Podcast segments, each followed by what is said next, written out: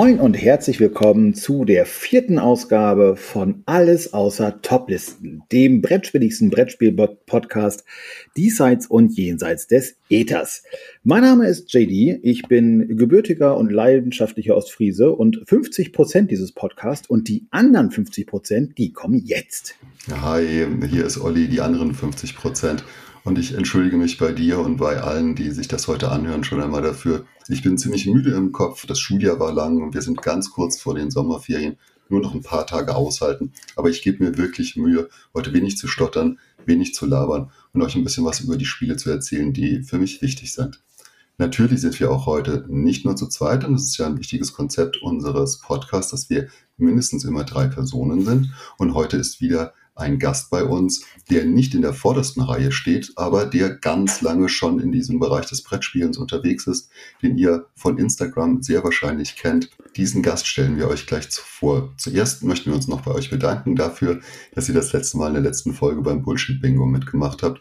War total schön, eure Zusendungen zu bekommen und äh, zu sehen, dass ihr auch äh, Freude daran hattet. Äh, wir haben gesehen, irgendwo zwischen Süddeutschland und Süddänemark habt ihr mitgespielt. Das war total nett und ähm, wenn es nach uns geht, bieten wir euch gerne in einer der nächsten Folgen wieder eine Runde Bullshit-Bingo an. JD, bevor Olli. wir gleich äh, über die Spiele sprechen und vielleicht auch über das, was am Wochenende passiert ist, lass uns doch mal bitte den Dritten heute in diesen Podcast einladen. Äh, total gerne. Ähm, ich kann natürlich jetzt ganz, ganz viel über diese Person sagen, aber ich bin ein totaler Freund davon, wenn er sich selber vorstellt. Und diese Möglichkeit hat er jetzt. Ja, hallo, dann mache ich das mal. Ich bin Tobias. Hi.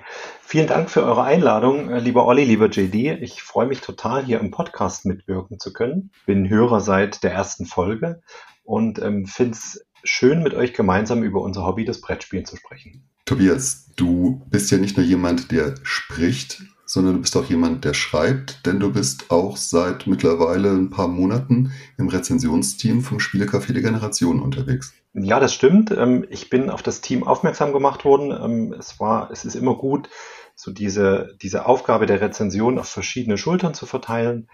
Und das ist jetzt im März, April in meiner Wahrnehmung sehr eindrucksvoll erfolgt. Wir sind ein nettes Team und ich habe großen Spaß dran, ähm, auch mal Spiele zu spielen, die so vielleicht gar nicht in meinen Fokus gerückt werden. Und da habe ich schon das ein, die ein oder andere Perle gefunden. Und wenn auch ihr die Rezensionen von Jung und Alt spielt.de lesen wollt, dem Spielecafé der Generationen oder genau dieser Internetadresse findet ihr das. Dort schreibt Tobias und auch noch viele andere über Spiele und eben einen besonderen Touch, wie diese Spiele auch für das generationenübergreifende Spielen geeignet sind. Männers, können wir ganz kurz noch über das Spiel des Jahres und die Verleihung von Sonntag sprechen?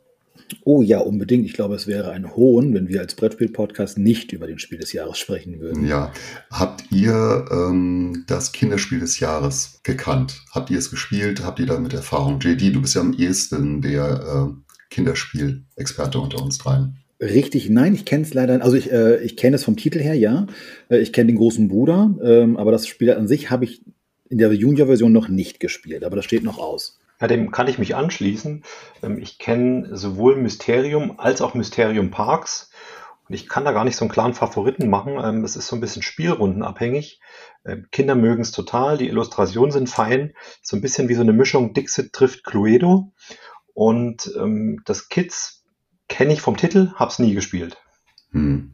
Bei mir ist es so, dass ich äh, natürlich auch nur die größeren Brüder kenne und äh, bevorzugt ähm, das Parks spiele, weil es eben ein gutes Stück kürzer ist.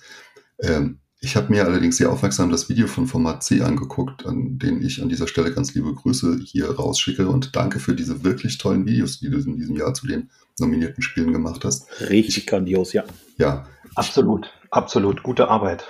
Und ich glaube, dass dieses Spiel tatsächlich etwas Besonderes hat, nämlich das kooperative Spielen auf Kinderebene und auch so ein bisschen dieses, dieses Kribbelnde und dieses äh, Übernatürliche. Also ohne das Spiel zu kennen, glaube ich, dass es wirklich ein, ein gutes Spiel ist, das sich lohnt zu spielen. Es sind wahrscheinlich auch die anderen beiden gewesen. Aber in diesem Fall traue ich einfach mal ungetestet der Jury. Ja, dann hat es mein Dorfromantik geschafft. Und wenn ich natürlich sage, mein Dorfromantik, dann ist es nicht mein Dorfromantik, aber ich war einer, der schon ganz früh, ähm, nämlich im November in einem Podcast gesagt hat, dass da Potenzial drin steckt. Und äh, ja, ganz, ganz liebe Grüße an den Bodensee und in den Norden. Ich freue mich total für euch. Über Dorfromantik haben wir auch gesprochen, ihr erinnert euch vielleicht. JD, hat es auch deinen Geschmack getroffen für, zum Spiel des Jahres? Äh, total, total. Ähm, für mich war auch klar, dass von denjenigen äh, Nominierten, die es da gab, Dorfromantik das Rennen äh, machen wird, weil ich ähm, ja das Spiel einfach als ein sehr gutes Einstiegsspiel finde. Ne? Es ist äh, spielt sich locker flockig hin und ähm, du kannst es wirklich Enkel mit Oma, dieses typisch typische Beispiel eben, ne? äh, können es spielen miteinander. Also es ist schön generationsübergreifend möglich ähm, und es trifft einfach bei mir auch einen Nerv. Finde ich total klasse. Also ich kann die, äh, ähm, die, die äh, Entscheidung der Jury nachvollziehen. Wobei ich Fun Facts auch schön fand. Ähm, Habe ich letztens erst wieder gespielt. Allerdings hat es nicht diesen Reiz gehabt, den Dorfromantik ausgestrahlt hat, muss ich auch sagen. Ne? Und bedient auch eine ganz andere Zielgruppe, muss man auch nochmal dazu sagen. Genau, wo du Zielgruppe ansprichst, das ist mir gerade durch den Kopf geschossen. Ähm, das sind ja drei Spiele, die ja schon relativ verschieden sind. Und ähm, das finde ich irgendwie dann so gut, weil ich habe alle drei mal gespielt und ähm, tatsächlich so in, in, in Erinnerung geblieben, in guter Erinnerung geblieben, wegen des belohnenden Charakters. Hier schalte ich noch was frei, komm, lass uns da weiterlaufen, um noch das dritte Herz zu kriegen. Das äh, macht Dorfromantik echt grandios. Und da bin ich sehr anfällig für und ähm, freue mich, dass das der Titel gewonnen hat. Genau, und ein bisschen Liebe habe ich allerdings auch für äh, Next Station London gehabt. Das macht mir auch richtig viel Spaß. Ja, Finde ich auch ein gutes Spiel. JD, das haben wir auch äh, auf Norderney ziemlich oft erklärt. Genau. Ähm, ist tatsächlich für mich allerdings auch so ein Spiel, das ein bisschen an der Grenze gelegen hat zum Kennerspiel. Mhm. Genau. Und damit ja für mich eigentlich für die hm, nicht größte Überraschung, aber für das Spiel, das ich am wenigsten auf dem ersten Platz gesehen hatte, das Kennerspiel des Jahres 2023 wurde Challengers. Ein richtig tolles und unterhaltsames Spiel, das ganz viel Dynamik zaubert. Für mich aber tatsächlich ein Spiel, das ich jetzt eher im Spiel des Jahres gesehen hatte. Habt ihr Erfahrungen mit Challengers gemacht und wie seht ihr diese Gruppierung in Kennerspiel oder Familienspiel? Also auch da würde ich sagen, drei Spiele, die ja schon verschi recht verschieden sind. Und ich äh, gebe hier offen und ehrlich zu, ich habe, ähm, obwohl ich sonst die Kennerspiele immer alle gespielt habe, äh, die es vorher gab, habe ich in diesem Jahrgang bisher tatsächlich nur Challengers selbst in der Hand gehabt und ähm, finde das ein gutes Spiel. Ich finde das, was auch die, das Team ähm, auf der Verleihung erklärt hat, ist so, das, das kommt gut rüber. Was ich so ein bisschen ist, diese, dieses Parallelspielen, so dass ich finde es immer schön, eigentlich den Spielzügen der anderen zu folgen. Das geht mir so ein bisschen kaputt in dem Spiel. Und das Schöne ist, dass mein Deck, mit dem ich gerade eben ähm, noch ähm, ganz gut gewonnen habe, das kann in der nächsten Runde gegen einen anderen Gegner schon wieder nicht mehr so viel wert sein. Und das macht den Reiz irgendwie aus. Äh, ich mag's, ich äh, finde es gut und auch an der Stelle herzlichen Glückwunsch an, an alle Gewinner. Gratulation natürlich auch von mir hier aus dem hohen Norden. Ähm, Challengers habe ich nicht gespielt, dafür Planet Unknown und ich hatte so ein bisschen die Hoffnung, ähm, weil mir das Spiel sehr gut äh, gefallen hat seinerzeit, dass Planet Unknown das Rennen macht und das dann vielleicht auch ein bisschen günstiger im Preis wird. Aber naja, jetzt hat immerhin jetzt ein, äh, darf sich ein Stempel drauf machen, zumindest nominiert zum Kinderspiel des Jahres. Vielleicht reicht das ja auch schon. Und es ist ja auch ein Spiel, das wir beide zusammen gespielt haben. Mhm. Und ich glaube, du hast total beschissen in der Runde, oder? Du hast irgendwie gebaut, wie du wolltest und am Schluss war alles angefocht. nee, ich hatte genauso viele Punkte wie der Sieger, aber tatsächlich, weil ich eine Regel äh, einfach entweder nicht mitbekommen habe oder ich habe auf jeden Fall falsch gespielt, das ist richtig. Ja. Ich habe richtig falsch gespielt, ja. Unsere heutige Folge heißt ja, und du bist schuld daran. Tobias, du hast dir das ausgesucht sozusagen und zu welchem Thema tauschen wir uns heute aus? Der Titel nimmt es ein bisschen vorweg. Ähm, vielen Dank an den lieben Flo aus der vorherigen Episode. Waren drei tolle Themen, die du mir übrig gelassen oder dagelassen hast. Und ich habe mich echt schwer getan und habe mich am Ende für das Thema entschieden, was du bist schuld jetzt am Ende ausmacht, nämlich Spiele, die mich so richtig ins Hobby gebracht haben. Also so, um es mal vielleicht ein bisschen bildlicher zu beschreiben, ähm, ich spiele schon die ganze Zeit und dann kam dieses eine Spiel und das hat mich so richtig wieder gefesselt und ich war da. Und deswegen reden wir eben heute über die Spiele, die uns drei zu verschiedenen Zeiten immer wieder am Brettspiel festgenagelt haben und die daran schuld sind, dass wir heute euch darüber erzählen werden. Natürlich starten wir auch heute wieder mit einer Runde Wer beginnt. Ihr kennt das mittlerweile. Wir haben uns wieder eben eine dieser Fragen ausgesucht, um festzustellen, wer ein Spiel oder eben halt hier diese, diesen Austausch beginnen kann. JD, Tobias, ich frage euch heute, wer hat die meisten Kontinente besucht? JD, wie viel sind es bei dir? Die meisten Kontinente, wenn eins. ich gucke nochmal nach, ich zähle nochmal nach. Eins. Ja. Ja, eins. Eins Kontinent. Tobias, du? Ich schaff's auf vier. Okay, dann zähle ich auch mal nach. Ich war da im Norden und ich war im Süden. Ich war natürlich in Europa. Und ich glaube, ich komme nur auf drei. Tobias, dann gehört dir das Recht des Anfangs und wir freuen uns auf dein erstes Spiel. Ja, dann fange ich gleich mal mit dem ersten Titel an. Ähm, der erste Titel, ähm, und es ist mir wirklich schwer gefallen, da ähm, mich auf zwei Spiele zu beschränken, weil es gibt doch so einige, so viele schöne Titel. Nur eins, was mir besonders gut in Erinnerung geblieben ist, erinnert mich an meine Studentenzeit, wo ich ähm, dieses Spiel geschenkt bekommen habe. Und es hatte damals so den Eindruck eines Prototypen oder so irgendwie so anders als das, was ich bis dahin kannte. Und es handelt sich um Funkenschlag. Und zwar das Funkenschlag, die erste Auflage. Ähm, wer das Spiel kennt, ähm, wird wissen, Funkenschlag geht darum, wir bieten reihum auf Kraftwerke, wir kaufen in der nächsten Phase in umgekehrter Reihenfolge kaufen wir Rohstoffe, dann schließen wir Städte an, ähm, dann versorgen wir diese Städte mit Energie, bekommen Geld. In dem Spiel äh, heißt die Währung Elektro. Das Spiel endet, wenn eine gewisse Anzahl an Städten angeschlossen ist und ähm, dann gewinnt der, klar, der das natürlich zuerst geschafft hat und am Ende geht's, ich glaube, Tiebreaker sind Punkte oder noch Geld, was übrig ist. Was aber diese erste Auflage so oder die zweite Auflage, die ersten beiden so besonders machen, ist, dass anders als in den späteren Versionen ähm, ist die Karte einfach, ich glaube, es ist A3, es ist so, es ist so A3, ein bisschen, bisschen stärkeres Papier um, ähm, und da habe ich Punkte und die Punkte symbolisieren Landschaft und Berge sind größere Punkte und ich habe Flüsse und ich male mir tatsächlich auf dieser Karte mit Wachsmalstiften meine Verbindung. Und das ist ein Element, was, glaube ich, später aus dem Spiel rausgefallen ist, weil es das natürlich nochmal viel, viel länger gemacht hat. Ich habe einen Weg eingezeichnet. Moment, das geht ja da viel kürzer. Und ähm, da erinnere ich mich an viele schöne Spielstunden, die wir damit verbracht haben. Und was das Spiel so einzigartig macht, äh, was ich zu dem Zeitpunkt überhaupt noch nicht, äh, also zu Tisch an noch keinem Spiel gesehen habe, das war der Rohstoffmarkt der so dynamisch sich über die verschiedenen Spielepisoden, die verschiedenen Spielphasen heißt es, äh, Spielstufe heißt es, jetzt habe ich das richtige Wort, ähm, e-, entwickelt, ähm, ist es zum Beispiel so, wenn, wenn alle, wenn alle Spielenden Kohle kaufen, wird Kohle natürlich teurer. Indes bleibt Öl, was in der Runde vielleicht unbeachtet ist, in der nächsten Runde günstiger. Und so war schon ein echtes Taktieren und natürlich später ein Hauen und Stechen möglich.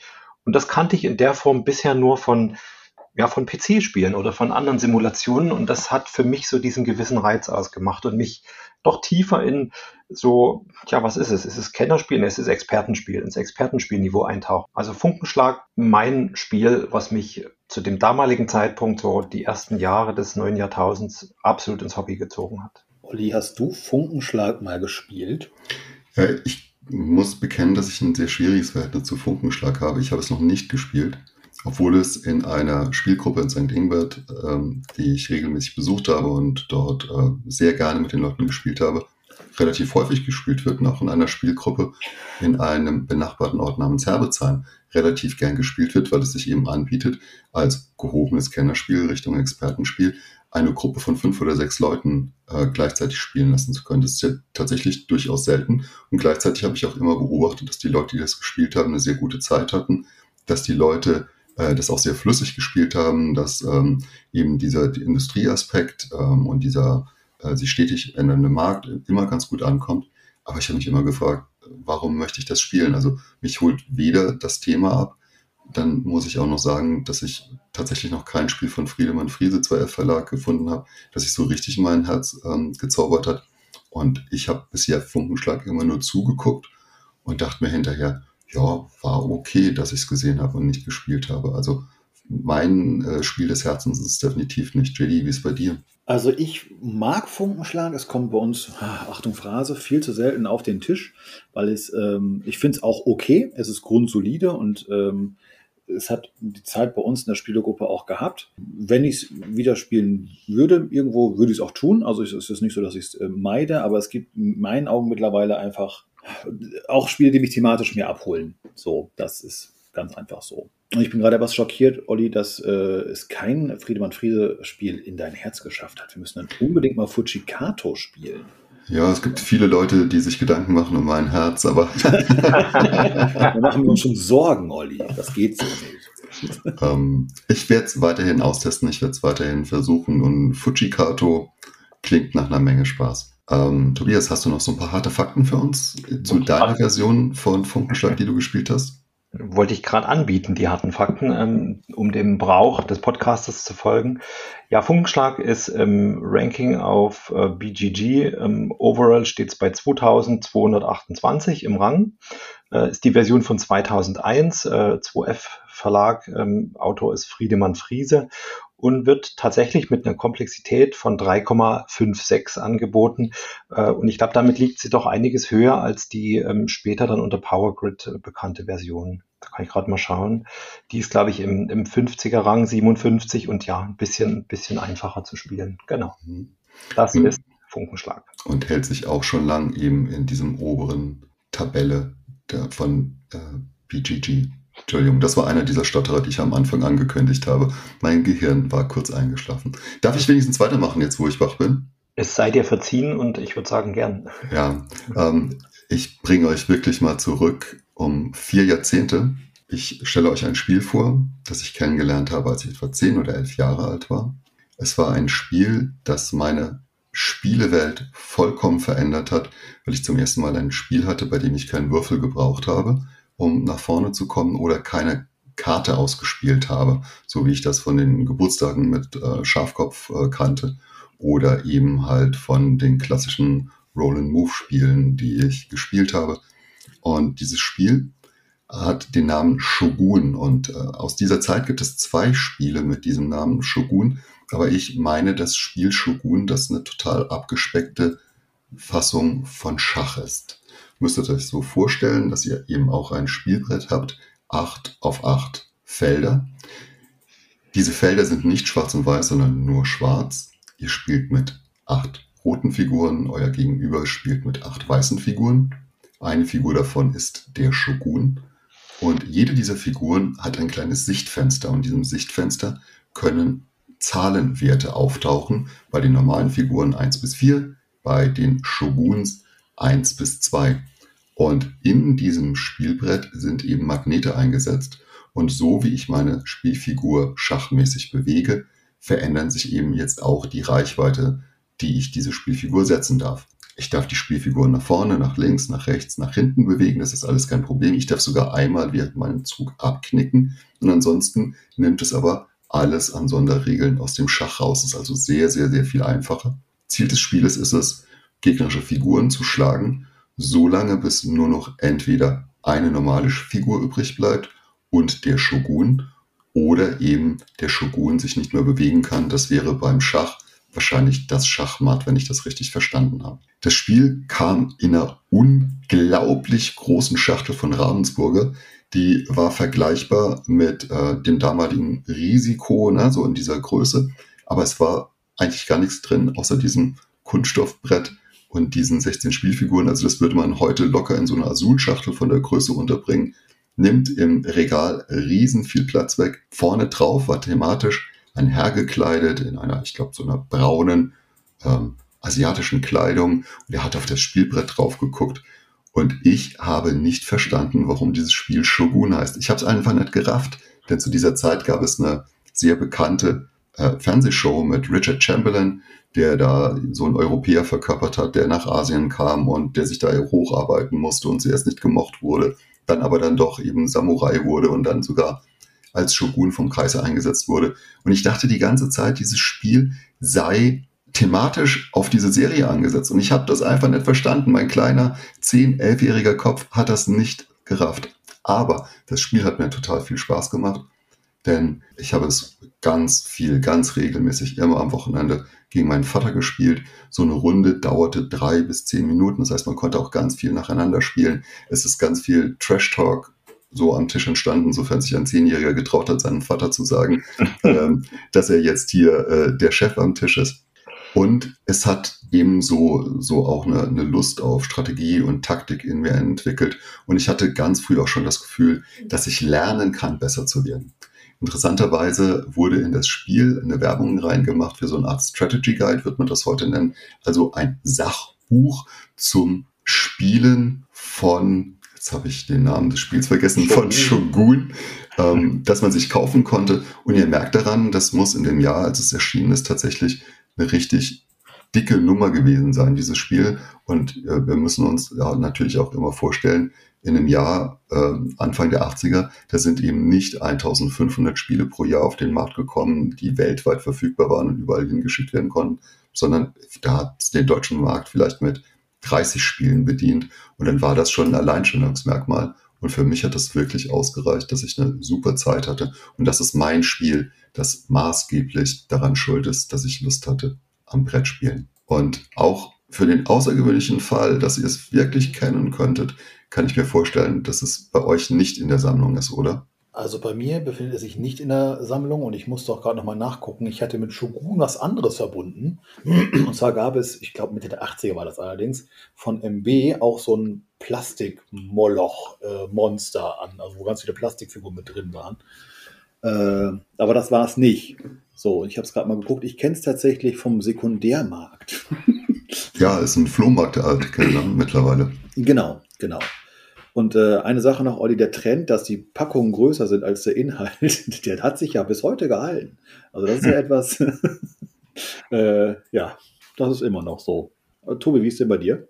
Ja, ähnlich. Ich musste auch schauen, habe hier parallel dazu noch geguckt und ähm, hat sich so ein bisschen angehört wie das gute alte Stratego, was ja schon noch mal ein paar Jährchen älter ist als Shogun. Und ich selber kenne es überhaupt nicht und ich habe so ein bisschen an Samurai gedacht, was, glaube ich, in den 90ern ähm, ähm, bei Hans im Glück, wenn ich jetzt mich richtig erinnere, verlegt wurde. Ähm, nur Shogun kenne ich nicht, vielleicht mal gesehen, nie gespielt. Dann bleibt mir aber noch euch zu sagen, dass die beiden Köpfe hinter Shogun Michael Gray heißen und Teruo Matsumoto, während äh, Teruo Matsumoto auch wirklich nur einen einzigen BGG-Eintrag hat, hat Michael Gray ähm, sich in den 80er, 90er Jahren da ziemlich ausgetobt, hat ganz viel an Lizenzen gearbeitet, hatte seine Finger in Star Trek, hatte seine Finger an der Muppet Show, hatte seine Finger an einem Goonies-Spiel, aber natürlich ist auch er irgendwann eher ruhiger geworden. BGG hat irgendwo das Spiel mit so einer Fünfer, Fünfer Beliebtheitsratings äh, Wert eingeordnet und äh, ich glaube, viel weiter müssen wir darüber nicht sprechen, aber für mich war es eben ein richtiger Knaller. Und es hat Magnete. Das interessiert mich ja sowieso. Äh, jedes Spiel mit Magnete ist ein gutes Spiel. Eine steile These, die ich jetzt einfach mal in den Raum schmeiße. Lassen wir das einfach mal wieder so im Raum stehen. Das andere Spiel mit Fischchen, ne? das wie mit Metallmünzen. Jedes Spiel mit Metallmünzen ist ein gutes Spiel. JD, was hat dich gehuckt? Wir reisen ein bisschen in der Zeit zurück. Ich war 18 Jahre alt und äh, bekam in Berührung mit einem Spiel, das ein Hybrid ist aus Sammelkartenspiel und Tabletop, was für mich für, äh, etwas verwunderlich ist, weil ich weder noch gespielt habe. Also ich war nie der Magic-Typ. Der, also ne, der äh, auf dem Schulhof haben äh, alle Leute mit Magic-Karten gehandelt, dann kamen die Pokémon-Karten, dann irgendwann Yu-Gi-Oh! Ich weiß nicht, ob die Reihenfolge richtig ist, aber so diese äh, Trends habe ich alle erlebt. Äh, da, das hat mich nie gehuckt und es war auch immer so ein Geldgrab. So, ne, das Taschengeld ging immer nur für die Karten drauf und ich hatte nie so wirklich Ambitionen, Sammelkartenspiele zu spielen, bis heute nicht. Und Tabletop ist genau so. Ich habe keine Geduld, irgendwelche Modelle anzumalen. so, äh, die Spiele an sich sind okay, aber ähm, und auch halt kein Talent und auch kein Talent. Ja, genau. Meine Kernkompetenzen liegen in anderen Bereichen. So, das sage ich mal vorsichtig so. Wie kam dieses Spiel jetzt zu mir? Also wir haben Pen and Paper gespielt und ein Freund von mir hat dann äh, dieses besagte Spiel, was ich gleich auch nennen werde, äh, mitgebracht und hast mal Bock und ähm, ich habe es ausprobiert und war sofort gehuckt ähm, das Spiel, also ich, ich fange mal ein bisschen anders an. Das Spiel äh, ist von Michael Palm und Sebastian Jakob. Michael Palm, der Seetroll, der auch ja äh, jetzt in aller Munde ist, spätestens mit Dorfromantik. Liebe Grüße an dieser Stelle. Ähm, hat zusammen mit Sebastian Jakob eben dieses Spiel entwickelt. Und jetzt, seit nenne ich den Titel, sitzt ihr? Sowas ja. von. Oh, wunderbar. Behind heißt dieses Spiel.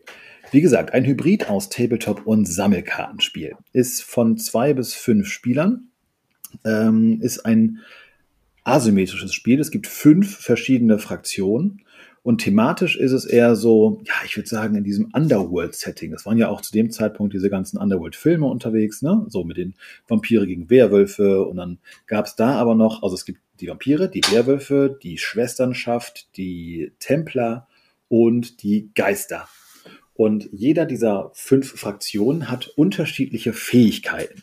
Und man spielt, wie gesagt, entweder zwei, drei, vier, fünf Spieler, Spielerinnen äh, auf einem vorgefertigten Plan. Man kann sich auch gerne selber Pläne zeichnen, aber es gab einige vorgefertigte Pläne und jeder hat so ein, äh, eine gewisse Anzahl an Char Charakterchips und du hast diverse Handlungskarten. Diese Handlungskarten, das war meine allererste Erfahrung mit Multi-Using-Cards, denn du konntest mit diesen ähm, Karten dich bewegen, du konntest mit diesen Karten äh, den Kampf bestimmen, denn du musstest auch irgendwann kämpfen und du konntest mit diesen Karten eben die Effekte der Karten nutzen. So, das war so meine erste Erfahrung damit. Und du hast immer in Szenarien gespielt. Und das, die Szenarien äh, waren entweder so das Ausschalten des jeweiligen anderen Teams. Es kann aber auch sein, dass du eine äh, Zone besetzen musst mit deinen Charakteren. Es kann sein, dass du irgendwelche Dinge transportieren musst von A äh, nach B. Und das war für mich totales Neuland. Und äh, von Pen and Paper kannte ich das ja schon so ein bisschen. Ähm, aber das Ganze nochmal wirklich visualisiert zu sehen und auch nochmal strategisch und taktisch äh, mit diesen ganzen Fähigkeiten und den unterschiedlichen ähm, Fraktionen äh, verknüpft zu wissen, das war ein totaler Mindfuck. So, boah, alter Schwede, was ist hier gerade los? Und das ist tatsächlich ein Spiel. Wir haben uns äh, mit den, unserer damaligen Clique äh, jeden Sonntag getroffen zum Behind-Spielen und das ging wirklich von anderthalb Stunden bis fünf, sechs Stunden haben wir da gespielt.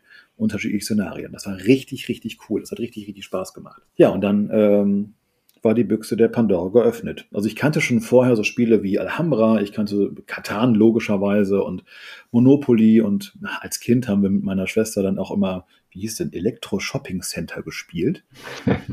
und ich weiß noch im Elektro, oh, kleine Anekdote, ich mochte nie in die Drogerie gehen, weil ich habe früher Captain Planet geguckt und da war irgendwann mal äh, eine Folge, da ging es um Drogen. Und ich kannte das Wort Drogen vorher noch nicht. Ich bin Dorfkind, da kennt man höchstens Alkohol und keine Drogen. Und äh, ich wusste, dass Drogen was Schlechtes waren und überall, wo das Wort Droge drin war, also in die Drogerie würde ich niemals gehen. So, es war für mich quasi ein Coffeeshop. äh, Anekdote Ende. Ja, also ne, ich kan kannte schon einige Spiele, die man so als Kind eben kannte oder nee, die man so mitbekommen hat. Aber das war so das erste richtig komplexe Spiel, was mir so den Brettspielmarkt eröffnet hat. Und paradoxerweise eine Mischung aus Tabletop und Sammelkartenspiel, mit dem ich danach nie wieder großartige Berührungspunkte, also immer mal probiert, aber nie wieder irgendwelche Berührungspunkte gehabt habe.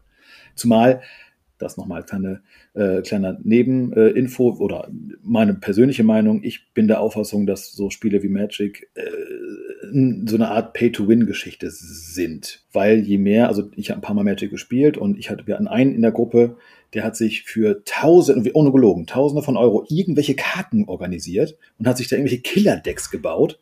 Und du, du hattest einfach überhaupt keine Chance gegen ihn. Null, gar nicht. Also mit deinen ganz stinknormalen Decks, die du da irgendwie zusammengeboostert hast. Keine Chance.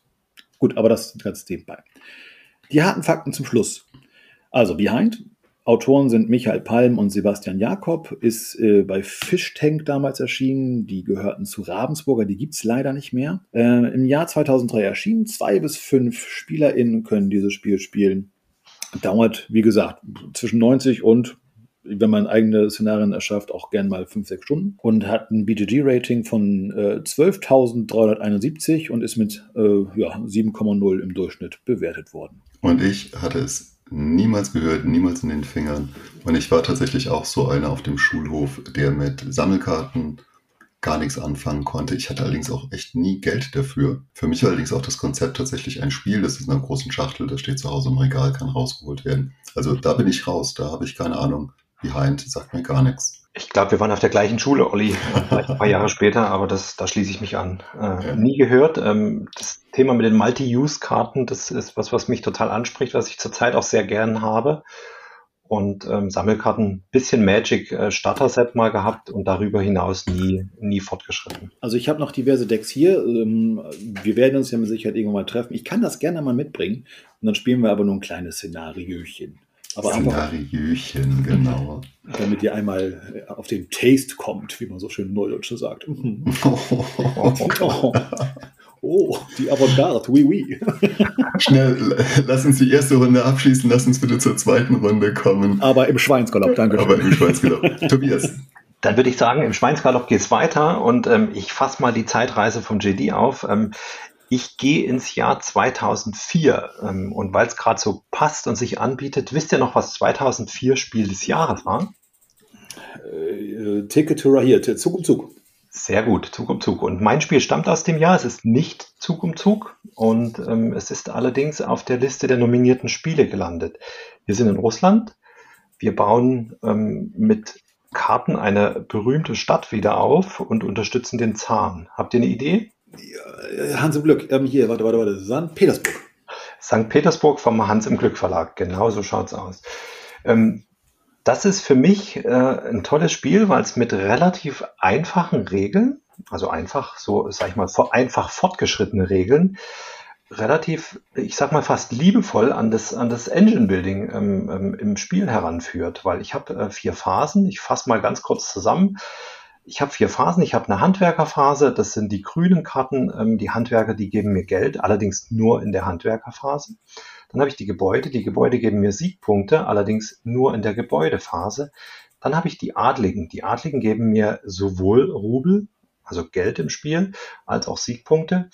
Und den Adligen kommt noch ein netter Set-Collection-Aspekt hinzu, weil wenn ich je mehr verschiedene Adlige habe, ich habe, desto mehr ähm, Punkte habe ich beim Endgame-Scoring, also in der Endabrechnung. Und dann gibt es die Erweiterungskarten, wo ich die bereits gespielten Karten mit passender Farbe überbauen kann. Und das ist, hört sich relativ simpel an und ist aber durch ähm, einen ganz geschickten ähm, Auffüllmechanismus des vorhandenen Marktes und einer vorher bekannten Zugreihenfolge doch sehr, sehr taktisch. Und gerade im Spiel zu zweit kann man das wirklich ähm, ja sehr, sehr zerdenken und rechnen. Und ähm, das ist tatsächlich ein Spiel, was ich früher in Ermangelung von Mitspielern auch eine ganze Weile online gespielt habe, damals in der Brettspielwelt. Ähm, liebe Grüße an die ähm, Kompagnons von damals. Ähm, und ich habe das sogar im Ligabetrieb gespielt, weil mir das echt viel Spaß gemacht hat. Sodass ich an der Stelle auf dieses Spiel als, ich sag mal, Türöffner ähm, für die Welt der Engine-Builder und auch so ein bisschen der mehr Deckbuilding nicht, sondern mehr Engine-Building ähm, zurückgreifen kann. Und dem folgten dann Spiele wie, ich nenne jetzt mal zwei, San Juan Race for the Galaxy, sicherlich mit höherer Komplexität. Und ähm, St. Petersburg hat da ganze Arbeit geleistet, mich ähm, äh, in dieses Genre einzuführen und wieder mehr ähm, am Tisch zu spielen. Genau. Meine Erfahrung mit St. Petersburg ist auch digital. Ich habe es eben auch über die von dir eben genannte Online-Plattform gespielt. Ich hatte tatsächlich noch nie St. Petersburg als Spiel vor mir aufgebaut und habe es gespielt. Ich kenne nur eine digitale Umsetzung, habe es aber sehr gemocht. JD, kennst du es? Äh, ja, ich kenne es sogar in doppelter Variante. Ähm, ich habe angefangen auch mit der 2004er Ausgabe, mit der Doris Matthäus Illustration, die ich mhm. ja total mag. Also egal, was sie zeichnet, ich finde es immer, hat immer sowas, so, so ein Feelgood-Moment. So, ne? Und äh, dann gab es aber 2000, oh Gott, 14, 13, 14 muss das gewesen sein. Ähm, ich weiß nicht mehr, in welchem Rahmen das genau war. Ob das jetzt Crowd, also irgendein Crowdfunding äh, war es auf jeden Fall. Und ähm, da konnte, konnten die Leute äh, Pledges anwählen, wo sie dann sich selber quasi zeichnen lassen konnten. So, und dann war es, ne, also Olli, wenn du da was geplätscht hast, dann warst du quasi als Karte dann vorhanden als der Hofmarschall oder der, was weiß ich, König oder, ne, hast dann. Der Hofner. Äh, ich wollte es nicht sagen. Ich hatte es im Kopf, ich wollte es bewusst nicht sagen. Die Zaren. Danke. Oh ja, oh ja, genau der. Die Mätresse des Zaren. ja, und äh, fand ich ein nettes Feature und ich habe dieses Spiel für ein Apple und ein Ei damals bekommen. Äh, irgendwie 25 Euro inklusive Versand. Also nee, die 2014er Version und habe sie aber irgendwann wieder verkauft und beiße ihm bis heute den Hintern, dass das äh, nicht mehr sich in meinem, weil das war schön, also die Illustrationen waren unfassbar schön gemacht, also eher so realistisch. Ne? Doris Matthäus ist ja eher so cartoonmäßig äh, unterwegs und das war eher so realistisch. Ähm, und hatte noch einige Features mehr. Es kam irgendwie noch irgendwie Markt dazu, der war aber so angeflanscht. Das brauchte es gar nicht, weil ich fand, St. Petersburg, das Bankett hat es für mich schon nicht gebraucht. Das war ja auch eine Erweiterung davon war okay, ne? aber ähm, für mich war das schon so das Spiel an sich vollkommen in Ordnung. Ich glaube, auch da sind wir auf die gleiche Schule gegangen, weil ähm, stimme ich dir 100% überein. Ich finde die Neuauflage schön und hat doch Details zum Spiel gebracht, die für mich das Grundspiel nicht, nicht braucht. Das Grundspiel ist für mich so, wie es ist, einfach toll, einfach großartig. Genau, wobei ich sagen muss, ähm, ich bin, also wenn du Bundesliga bist, bin ich eher so Kreisklasse. Das muss reichen. also ja, ich habe es nicht so ins Liga, äh, in die Liga geschafft. Ich äh, äh, möchte das mit der Liga mal klarstellen. Ne? Da, da, konnte sich jeder anmelden und es war so ein bisschen dieses Verpflichten zum regelmäßigen Spielen. Ähm, ich habe ja nichts über die Qualität gesagt. Da gab es schon Leute, die das relativ professionell gespielt haben, nur es war schon so damals der gewisse Ehrgeiz dabei. Und ähm, was ich natürlich nicht unterschlagen möchte an der Stelle, ähm, äh, ich habe eingangs erwähnt, das ist nominiert ähm, zum ähm, Spiel des Jahres 2004. Es hat später den Deutschen Spielepreis bekommen und das ist ja ähm, auch eine Auszeichnung, die gern vergessen wird. Genau, ja, die ja auch viel, viel Gewicht hat, weil sie ja, äh, ja von, von der Community an sich verliehen wird, ne? beziehungsweise die Spiele. Und lass uns gerade nochmal an dieser Gelegenheit herausstellen, welchen großen Wert Doris Matthäus geschaffen hat für die Brettspielwelt in ihrem kompletten Schaffen. Das ist eine Frau, die an über 200 Projekten mitgearbeitet hat. Äh, aus ihrer Hand sind so Sachen entstanden wie El Grande. Bonanza hat sie mitgearbeitet. Sie hat bei Carcassonne mitgearbeitet. Und die hat tatsächlich einer Brettspielentwicklung in der grafischen Welt auch einen Stempel aufgedrückt. Und es ist tatsächlich schade, dass sie momentan aktuell nicht mehr eben in dieser ersten Riege äh, der Vincent Dutres oder Beth Sobels oder sowas genannt wird. Aber danke für all die schönen Spiele, die aus deiner Hand entstanden sind, auch wenn wir uns tatsächlich noch nicht kennen, aber vielleicht ändert sich das ja noch. Dem schließe ich mich unbedingt an. Ähm, El Grande war sofort lieber auf den ersten Blick und das nicht zuletzt wegen des tollen Artworks. Oh, ich habe da mein Herz spätestens bei Zoff im Zoo verloren, weil es an sich ein schönes Spiel ist und äh, auch die ganzen Kinderspiele, die sie illustriert hat, einfach unfassbar schön sind. Es hat ja. immer so viel Herzenswärme. Äh, also ich kann mich dem unbedingt anschließen und ähm, vielleicht kommt es ja wirklich mal zu einem Treffen, würde mich unfassbar freuen dann bin ich gern dabei. Ähm, und würde jetzt hier mit den harten Fakten St. Petersburg abschließen, ähm, weil ich schon ganz gespannt auf eure beiden weiteren Titel bin. Ähm, St. Petersburg erschien im Jahre 2004, Gewinner des Deutschen Spielepreises und nominiert zum Spiel des Jahres 2004.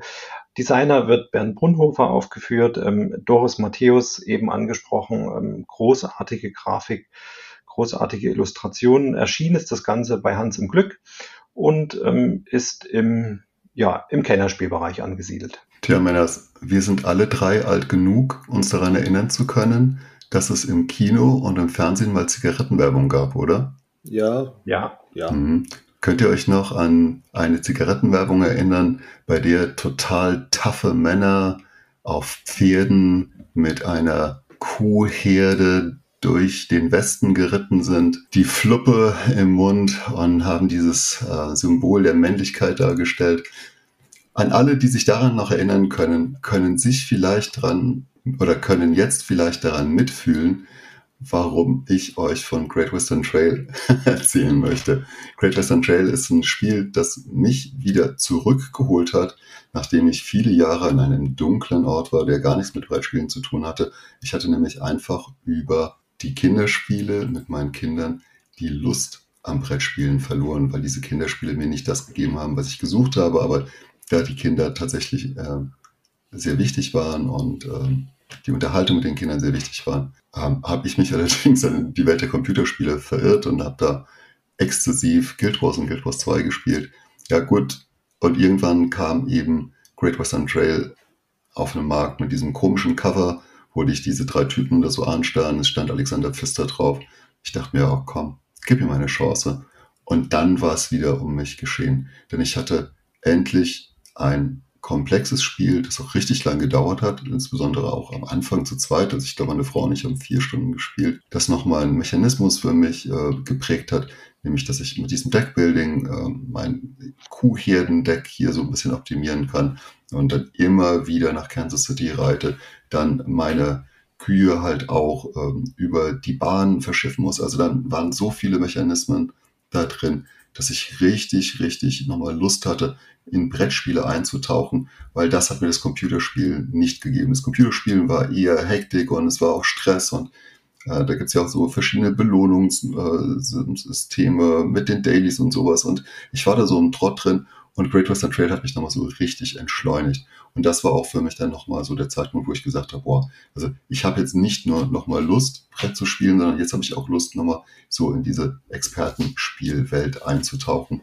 Zwischendurch hatte ich auch Geduld gelernt, denn ursprünglich war das nicht so. Also ich hatte selten Spiele gespielt, äh, bei denen ich zuließ, dass die anderen so lange gebraucht haben.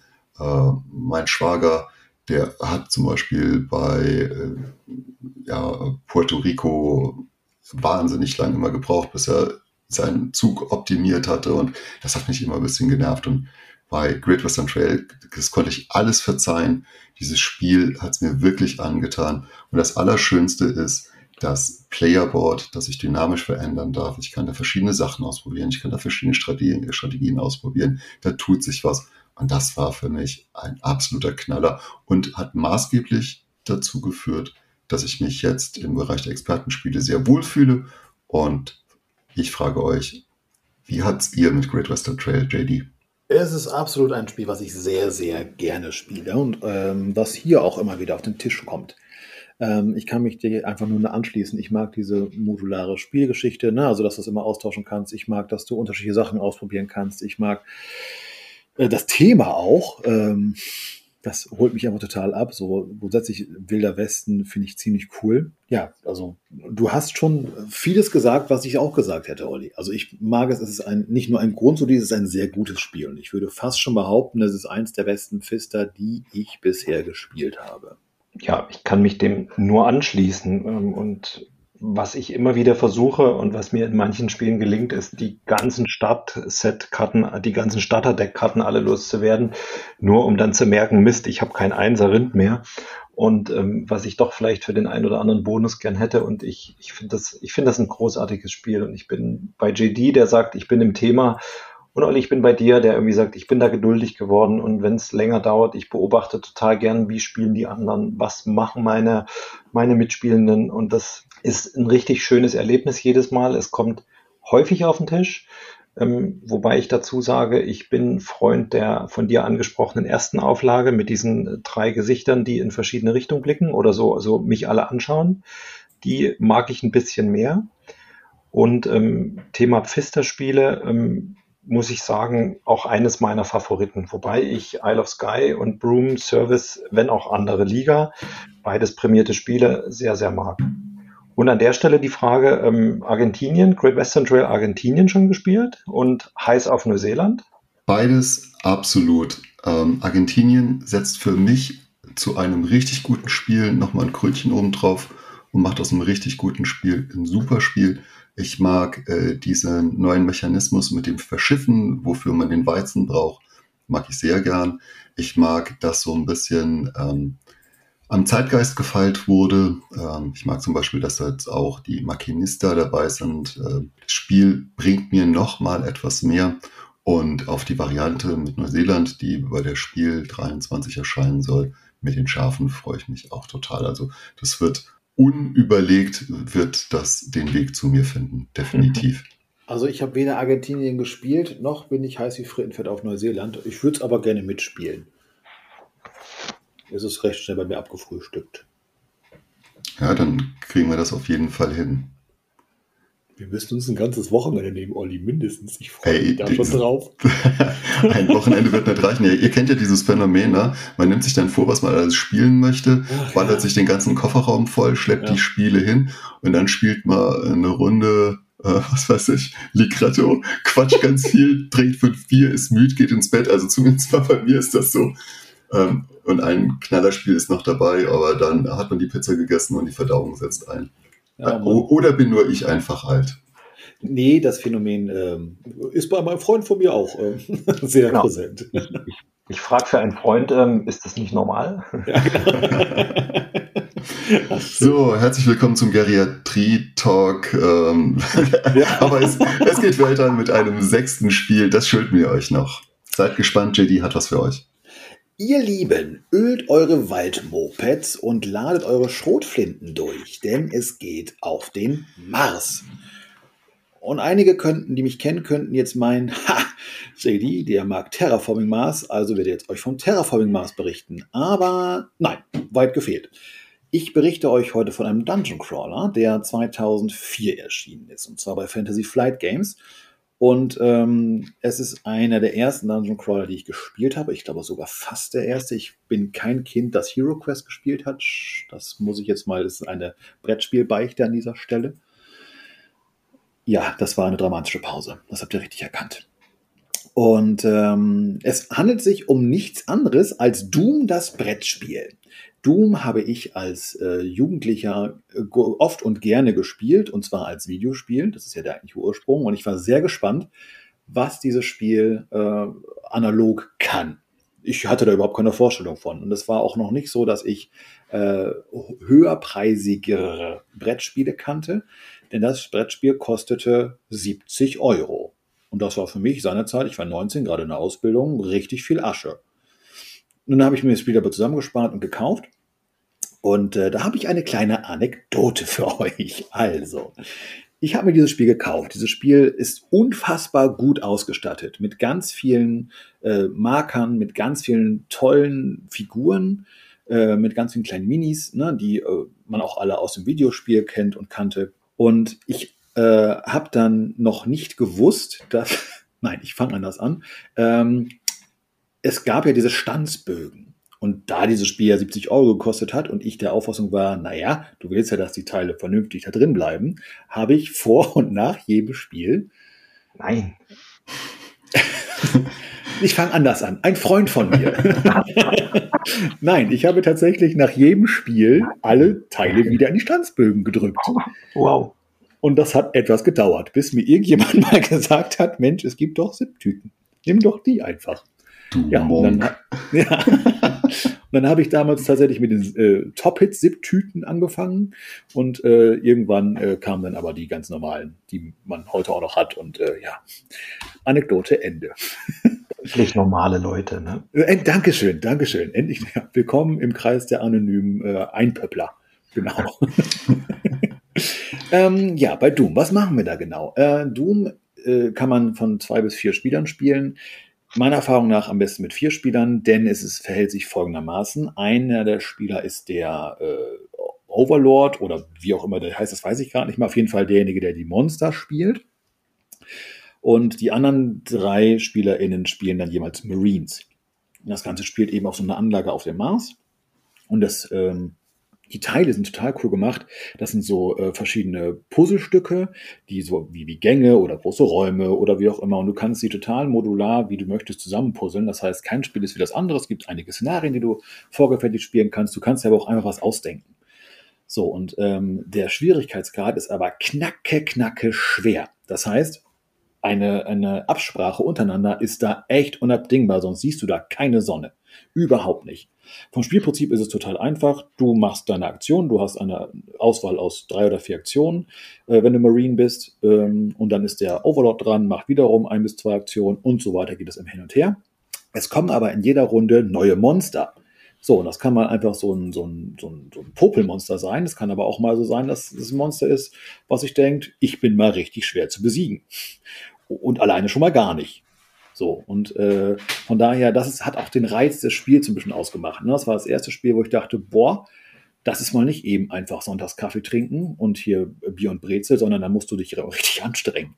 Aber die Anstrengung hat gut getan, das war richtig cool. Eben, okay, dann kommst du von da und da hast du die Fähigkeit und du kommst von, von da, alles klar, so machen wir es. Und dann hat das auch funktioniert. Also es hat dich dann auch schon belohnt, das Spiel, das war richtig cool. Kennt ihr das Spiel, das Brettspiel? Ich kenne Doom tatsächlich nur digital, nur vom, vom PC. Mhm. Noch, noch nicht mal von gehört. Ich habe nebenbei ein bisschen geschaut. Ähm, schau mal, da hat einer so einen tollen Setzkasten. Da war ich gerade wieder bei deiner äh, Stanzbögen-Episode. und es hat, ja, es hat ja richtig ordentlich viel Material. Und äh, ich kann mir schon vorstellen, dass das einiges gekostet hat. Und ähm, ja, ich glaube schon, dass dieser Teamaspekt mit ähm, und so stelle ich es mir vor, äh, ist von hinten verwundbar, von, von der Seite aber nicht oder nimmt, ähm, wenn man irgendwie von der Seite beidseits angreift, mehr Schaden. Ich glaube, so in die Richtung geht's, ne? Genau, genau. Und ähm, genau. das äh, macht, glaube ich, schon echt Spaß, das gemeinsam anzugehen. Kann ich mir gut vorstellen. JD, Doom ist ja als Computerspiel so was, was Düsteres. Man hat ja tatsächlich immer, man, man läuft ja den ganzen Abend hier mit seiner eigenen Angst durch die Gegend. Ähm, hat es das Brettspiel auch geschafft, einigermaßen zu transportieren? Also ist da so, ist das so, so Spannung erzeugt worden? Ja, absolut. Also du hast nicht äh, die Spannung, die du, nicht die gleiche Spannung, die du beim äh, Computerspiel hast, weil du äh, das, diese Visualität ja überhaupt nicht hast. Ne? du hast diese Jumpscares nicht, also die Effekte, die du beim Computerspiel hast, die hast du da nicht. Aber dadurch, dass in jeder Runde mindestens ein Monster kommt und das eben auch unterschiedliche Monster sein können, denkst du dir halt, oh fuck, oh fuck, scheiße. Ne? Also du hast dann eben diesen Effekt und das wird dann immer schwerer und äh, die drängen dich dann in die Ecke und du weißt gar nicht mehr, wo du hin sollst und äh, also diesen Effekt hat es dann eher. Das klingt richtig gut. Und Fantasy Flight steht ja tatsächlich auch für hochwertiges Material. Ich habe mir auch ein paar Bilder angeguckt. Die Marines sind eher unspektakulär, so blaue, grüne, rote Figuren. Aber die, die Monster, die haben sie auch ganz schön hingekriegt schon in dieser 2004er Variante, oder? Absolut. Also da kann sich so mancher Kickstarter heute aber mal so richtig umgucken. Ist leider so. Aber die 70 Euro sind absolut gerechtfertigt. Das kann ich nur sagen. Damals ja. zumindest, ne, zu dem mhm. Zeitpunkt. Stellt euch vor, was es heute wahrscheinlich kosten würde, ne, wenn man es auf Kickstarter ja. backt. Das sind 140 Mark. das was. Ach, gut, lassen wir das. Leute, ihr hört, während JD heute on fire ist, bin ich eher on Valium. Äh, ich habe noch nicht euch mal gesagt gehabt, äh, dass mein Great Western Trail von Alexander Pfister bei Eckert Spiele erschienen ist 2016 ich bin echt schon am Ende und deswegen, JD, kannst du nochmal zusammenfassen, über welche Spiele wir heute gesprochen haben? Tobias, kannst du ihn unterstützen? Ich schlafe dann schon mal eine Runde. Mach mich einfach wach, wenn es zu Zell und jenes kommt. Sehr gerne. Wir haben heute angefangen mit Funkenschlag. Danach kam Tobi, jetzt musst du mir helfen. Ja, danach kam ähm, Olli mit Shogun. Genau, dann kam ich mit Behind. Das nächste Spiel 2004, ähm, Spiel des Jahres nominiert und Deutscher Spielepreis St. Petersburg. Genau, dann kam Ollis Great Western Trail. Ja. Und zum Schluss haben wir jetzt noch über Doom gesprochen. Doom the Board Game. Genau, das ist der Punkt. Äh, ach, äh, die harten Fakten darf ich auch noch nachschieben, oder? Mach mal. Danke. Doom, das Brettspiel von äh, Christian Peterson und Kevin Wilson, das sind die Autoren, äh, erschien 2004 bei Fantasy Flight Games. Zwei bis vier SpielerInnen, dauert ungefähr 180 Minuten, ist auch realistisch und hat ein BGG-Rating, Rating, oh mein Gott. Olli, du steckst an. Von 1379 und äh, ja, ist mit 6,9 durchschnittlich bewertet mhm. worden. Mhm. So, jetzt wollen wir Olli wieder wecken. Sell und jenes. Da, da, da, und hier ist Olli wieder hey. frisch nach seinem kleinen Powernap. Tobias, hast du Lust mit uns eine Runde Sell und jenes zu spielen? Natürlich. Alles klar. Wir stellen dir gleich wieder drei Entscheidungsfragen. Du ballerst einfach deine Antwort raus. Und wenn du Lust hast, erklärst du ganz kurz vielleicht noch warum, damit wir dich noch so ein bisschen kennenlernen. Deine erste Frage heißt, auf Englisch kaufen oder auf Deutsch warten? Auf Deutsch warten. Ich habe auf Englisch gekauft und ähm, also ich habe beides probiert, finde es gut. Nur die Gelegenheit, dass ich das mit Leuten spiele, die von der englischen Version profitieren, sind doch geringer und ich ärgere mich dann, wenn ich eine englische Version auf Deutsch übersetzen muss, weil es dann doch nicht alle so fließend verstehen, um es spielen zu können. Hm. Also auf Deutsch warten, wenn möglich. Manchmal geht es nicht. Seine nächste Frage greift zurück auf zwei vorgestellte Spiele von heute Abend. Ich frage dich, Eurogame oder Amitrash? Eurogame. Das. Ich mag, ich mag klare Struktur und äh, so ein bisschen ein Mechanismus darf schon dabei sein. Und die letzte Frage, Online oder Laden? Laden. Leider viel zu selten. Nur Laden ist toll, weil ich bekomme nicht nur das Spiel, ich bekomme einen total netten Kontakt, ich bekomme ein nettes Gespräch, ich bekomme eine Empfehlung und ähm, jetzt muss ich sagen, was den Laden dann doch wieder so ein bisschen schwerer macht, ähm, ich gehe meistens mit mehr Spielen raus, als ich vorhatte. ja, das kenne ich. Nur klares Fazit, Laden. Und wenn ihr auch gerne Brettspiele kauft und es online tun solltet, dann schaut doch, dass ihr einen Laden unterstützt, der einen guten Online-Versand hat. Da gibt es ganz viele. Jeder Laden, der etwas auf sich hält, hat einen tollen Service meidet doch einfach solche Ketten. Natürlich spart man da so ein bisschen, aber bei den anderen steckt Herzblut und eine ganze Existenz dran. Das war so ein bisschen jetzt mein ausgestreckter Zeigefinger auf euch. Unterstützt die Brettspielläden. Sofern es welche Nähe. gibt. sofern es welche gibt, denn äh, ich habe eine traurige Geschichte hier, die kann ich jetzt mal erzählen. Also tatsächlich über einen Spielraum hieß, ja, leer. Ähm, also bei uns in Ostfriesland gab es den Laden bis vor wenigen Jahren und es war zum Schluss wirklich so, dass die Leute, und das waren so tolle Leute, die da gearbeitet haben, die haben das wirklich mit so viel Herzblut betrieben und ähm, du hast was gefragt und die hatten sofort, ach hier, und kennst du das schon, kennst du das schon und äh, wenn du denn, wenn die dich kannten, dann hier, komm, ich habe was für dich, also ne, man kannte sich dann ja auch und du hast dann eben Spieletipps bekommen. Das ist eben diese persönliche Note, die dann einfach fehlt. Und dann sind die Leute da einfach hingegangen zum Schluss und haben sich beraten lassen und haben sich dafür einen Fünfer weniger bei hier Laden einfügen, Online-Versandhändler, wie auch immer gekauft. Und das fand ich einfach schade, weil die auch, ja, so muss halt auch eine Nähe haben. Der nächste hier ist in Oldenburg und das sind eben mal eben eine Stunde Fahrt. Hm, genau. genau. Das ne? ist natürlich auch schon äh, eine logistische Überlegung. Da fährt man auch nicht ohne weiteres vorbei. Aber wahrscheinlich hat auch der Laden in Oldenburg einen gut funktionierenden Online-Shop und versendet dir dann die Spiele, die du dort ausgesucht hast. Den hat er tatsächlich, ja. Genau.